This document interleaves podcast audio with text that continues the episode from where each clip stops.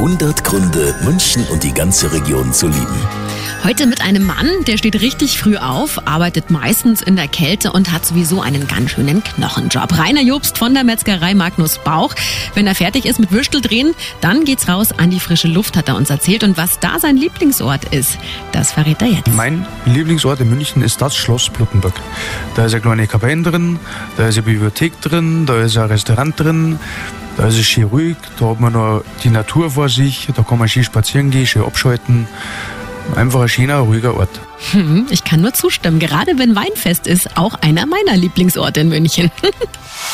100 Gründe, München und die ganze Region zu lieben. Eine Liebeserklärung an die schönste Stadt und die schönste Region der Welt.